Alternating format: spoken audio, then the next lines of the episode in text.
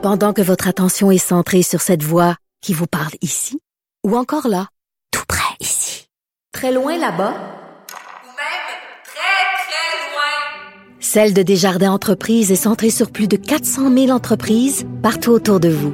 Depuis plus de 120 ans, nos équipes dédiées accompagnent les entrepreneurs d'ici à chaque étape pour qu'ils puissent rester centrés sur ce qui compte, la croissance de leur entreprise. On est tous un peu indignés et surpris. Carte blanche. C'est pas surprenant qu'ils se réveillent avec de mauvaises surprises et qu'ils n'ont juste pas trouvé le courage de dire non. La carte blanche de Stéphane Bureau. Stéphane, bonjour. Salut Philippe Vincent. Tu veux me parler des taux d'intérêt ce matin? C'est, ça tombe bien. La Banque du Canada aujourd'hui va faire son annonce. Devrait possiblement faire une pause sur l'augmentation, mais aux États-Unis, c'est pas du tout ça la situation. Est-ce que est-ce que tu as une hypothèque, toi? Eh ouais, ouais, ouais, ouais, ouais, ouais, ouais. Puis moi, moi, je vais te raconter, je vais te raconter quelque chose, ok? Ça, c'est une histoire très personnelle. Mon courtier euh, hypothécaire euh, d'une institution qui n'est pas une banque m'a fait un genre de speech pour me convaincre. Euh, parce que moi, je voulais un taux fermé. Je présumais qu'il allait avoir de l'inflation et donc une hausse des taux d'intérêt parce que je courais la politique. il m'a dit non, non, non, ce serait la pire affaire. De toute façon, la ministre des Finances va augmenter les taux d'intérêt, mais ça va se faire lentement. Ils peuvent pas l'augmenter de plus que 0,5 de la fois. Fait inquiète-toi pas, ça arrivera jamais en haut du taux fermé qu'on te propose. Euh, et je me dis, si mon courtier hypothécaire était aussi cabochon que ça, je me dis qu'il y a bien du monde qui ont dû se faire prendre là-dedans. C'est-à-dire que tu n'as pas suivi la recommandation de ton courtier? Non, non, je l'ai suivi parce que de toute façon, à long terme, la variable est plus, est plus rentable. mais Aujourd'hui, aujourd'hui, j'étais un petit peu plus coincé. Je suis dans l'ascenseur avec toi. je suis un peu plus coincé ces temps-ci.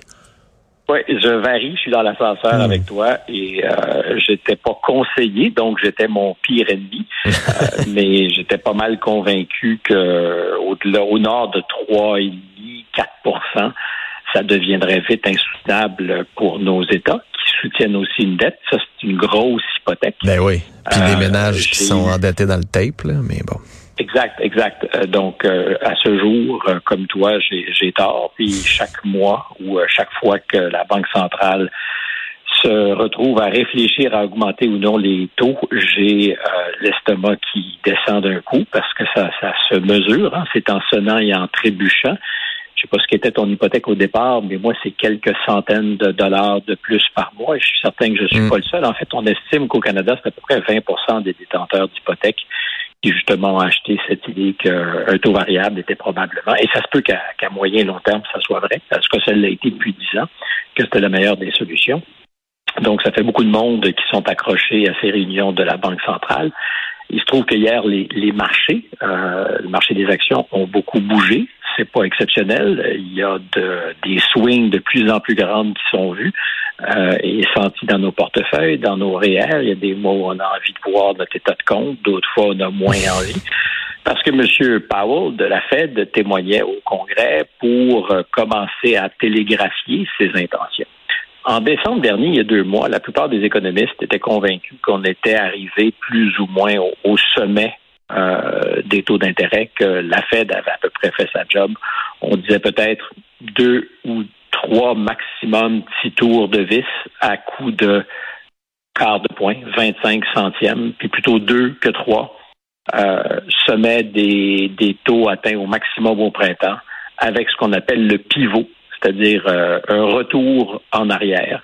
On marche à peinture, c'est-à-dire les, les banques centrales, la Fed en premier, commence à réduire, quand les, impacts des augmentations vont commencer à se faire sentir, puis qu'on pourra ou dire on est en récession, ou euh, on approche la récession, puis il faut donc détendre les conditions. Or, M. Powell euh, a rien dit de très surprenant hier. Euh, on le savait pas mal tous. Mais les, marchés financiers, euh, depuis quelques semaines, s'étaient emballés, donc convaincus qu'on est arrivé au bout euh, et que les conditions monétaires allaient se détendre. M. Powell a dit, l'inflation, on n'a absolument pas terrassé le monstre. Euh, c'est aussi une perception qu'on a eue en novembre-décembre, qu'on est arrivé au, sommet. Or, on a vu en janvier, dans les dernières semaines, de la pression sur les salaires, pas de chômage, euh, et une frénésie de dépenses qu'on imaginait mal ou pas en janvier. Les consommateurs euh, étaient de retour dans les magasins, ce qui n'aide évidemment pas. Donc l'objectif des grandes banques euh, au Canada comme aux États-Unis et en Europe, c'est 2 à 3 on est très loin du compte. L'inflation, ça se calcule de deux manières avec ce qu'on appelle les, facteurs volatiles, euh, qui sont par exemple le, prix de l'énergie de certains aliments et, le cœur, qui se, mesure autrement, le cœur d'inflation, c'est-à-dire avec des indices plus constants. Dans les deux cas, euh, parce qu'il y a des facteurs volatiles. Effectivement, l'énergie, on le voit, ça swing quand on va à la pompe. Euh, des fois, c'est une 52, une fois, c'est une 63. Euh, c'est allé l'été jusqu'à l'été dernier jusqu'à 2,25. Donc, il y a effectivement beaucoup, beaucoup, beaucoup de volatilité. Mais quelle que soit la manière de regarder les choses, les chiffres, l'inflation colle, ça dure. Et c'est ce que M. Powell a dit hier, et soudainement, les marchés se demandent si au mois de mars, dans, peu de temps, la Fed ne va pas augmenter de 50 points de base. Un demi de 1% euh, Puis la Fed, ça donne pas mal le là à tout le monde. Parce que si la Fed augmente tout seul et que les autres banques suivent pas, ben c'est la devise de tous ces pays le prix. On l'a vu, le dollar canadien, euh, depuis hier, euh, c'est un peu tassé par rapport euh, au dollar américain, justement parce qu'on anticipe une augmentation des taux. Les gens achètent du dollar américain, veulent être récompensés parce que les taux vont leur donner du rendement aux États-Unis. on peut évidemment faire l'hypothèse que pour les exportations canadiennes, ben c'est pas une mauvaise chose parce que quand le dollar est compétitif, donc cheap, disons les choses, nos produits se vendent mieux, particulièrement aux États-Unis, puis c'est là qu'on fait l'essentiel de notre commerce. Mais tout ce qu'on importe nous coûte plus cher. C'est donc ça de l'inflation aussi. Euh, si on veut être plus productif en ayant moins d'employés, ben ça demande souvent de la machinerie, de la technologie, des choses qu'on achète pour l'essentiel à l'étranger et qui nous font importer de l'inflation. Parce qu'évidemment, si on l'achète avec des dollars américains, ça nous coûte plus cher qu'hier parce que le dollar, lui, vaut moins cher. Hmm. Au moins, ça va être l'été, on va importer moins de produits agricoles. mais... C'est possible. Ben, en fait, tu vois, tu mets le doigt sur quelque chose d'intéressant. Euh, je pense que, c'est ce dont j'avais envie de parler un peu ce matin, je sais que c'est ésotérique, il est 8 heures le matin, tu manges tes toasts, tu dis ce que j'ai vraiment envie de parler de, ces choses indigestes bah, qui font mal passer les toasts.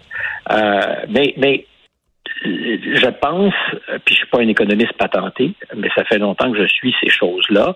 Euh, peut-être un peu influencé par euh, Trahan, François, dont je t'ai parlé il y a deux semaines, et qui a eu comme beaucoup de retentissement au Québec par ses commentaires euh, quand il parle d'apocalypse. En fait, il parle essentiellement de, de l'inévitable mécanique liée à l'augmentation des taux d'intérêt.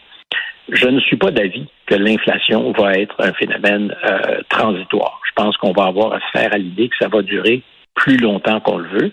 Et donc, les taux d'intérêt vont rester plus élevés plus longtemps qu'on le veut, qu'on le souhaiterait, euh, parce qu'on n'a pas maté la bête. On n'a pas réussi à prendre l'inflation par les cornes puis l'écraser.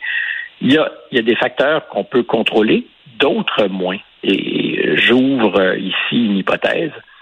Euh, on a souvent, parce que depuis deux ans, quand on disait l'inflation est entre autres liée aux chaînes d'approvisionnement, il y avait de l'engorgement, euh, les produits euh, dont on avait besoin, qui viennent souvent de loin, euh, n'arrivaient pas aussi vite qu'on le voulait.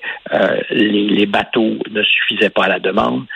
ça crée donc de l'inflation parce que tu as beaucoup, beaucoup de demandes et il y a justement les, chaînes d'approvisionnement n'ont pas été assez bien lubrifiées. Donc ça se rend pas.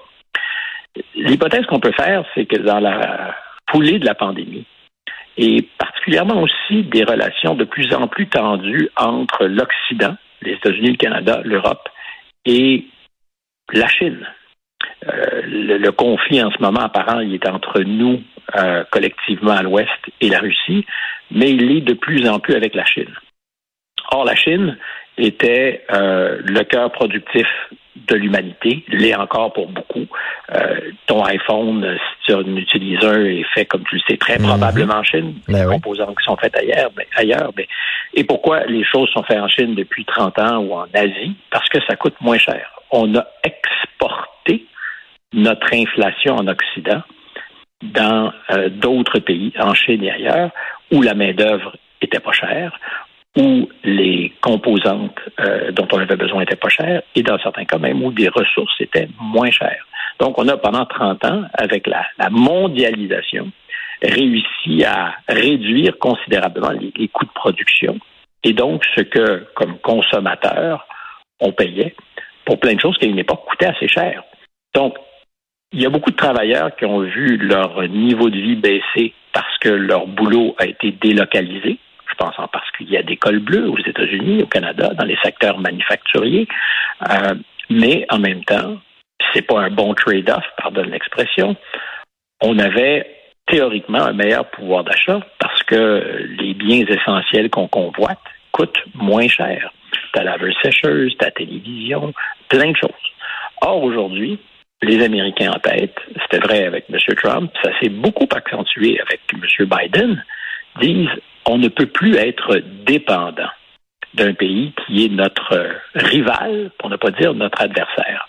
Alors, ça s'est avéré vrai pour les médicaments, pour les équipements médicaux. L'est de plus en plus pour la haute technologie. Le principal fabricant au monde de microprocesseurs, de chips, c'est Taïwan. Mm. Alors, Taïwan, c'est pas la Chine. Mais l'ombre de la Chine pèse sur Taïwan. Et qu'est-ce que font les Américains? Ils se sont dit, on doit ramener chez nous cette capacité de production pour ne pas être vulnérable à une éventuelle invasion. Les Américains, euh, Mme Pelosi, c'était un de ses objectifs quand elle dirigeait euh, la Chambre basse à Washington, euh, dégager des sous, puis on parle de dizaines de milliards de dollars pour créer de la capacité de production aux États-Unis. Dans le fond, c'est du bien-être social pour des entreprises milliardaires qui disaient euh, la production locale aux États-Unis, on n'est pas capable, on ne sera pas compétitif.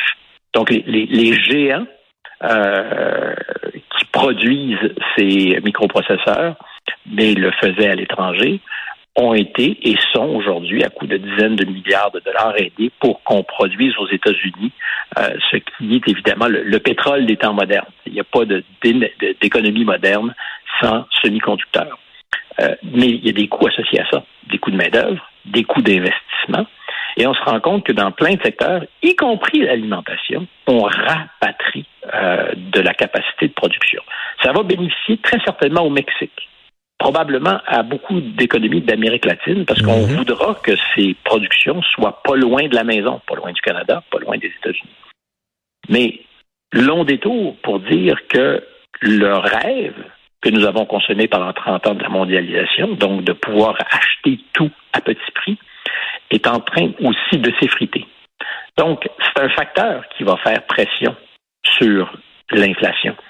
Et il y aura des besoins de production. On va ramener euh, dans l'industrie manufacturière des, capacités de production chez nous, même au Canada et aux États-Unis, pas juste au Mexique et en Amérique latine, avec une augmentation des coûts.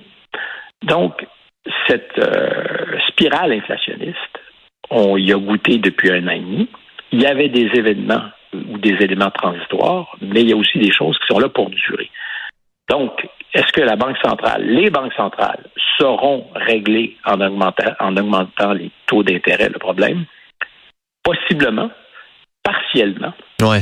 mais pas complètement. Donc, euh, à terme, de l'inflation durable et probablement aussi des taux d'intérêt, avec tout ce que ça signifie, hein, y compris pour euh, les comptes publics mais des taux d'intérêt qui ne pourront pas être substantiellement réduits à très court terme. Euh, le, directeur des, services de renseignement, je dis ça à la blague parce que c'est un ami, euh, chez BlackRock, qui est le plus gros fonds fiduciaire au monde, celui donc qui fait la qui, dirige la recherche. Disait récemment, il était à Montréal, M. Boivin, préparez-vous, les taux d'intérêt vont rester hauts beaucoup plus longtemps que tout ce que nous avons prévu. Donc voilà, euh, entre le café et les toasts ce matin, se faire à l'idée que ça va coûter plus cher pour emprunter et que ça va coûter plus cher pour dépenser aussi.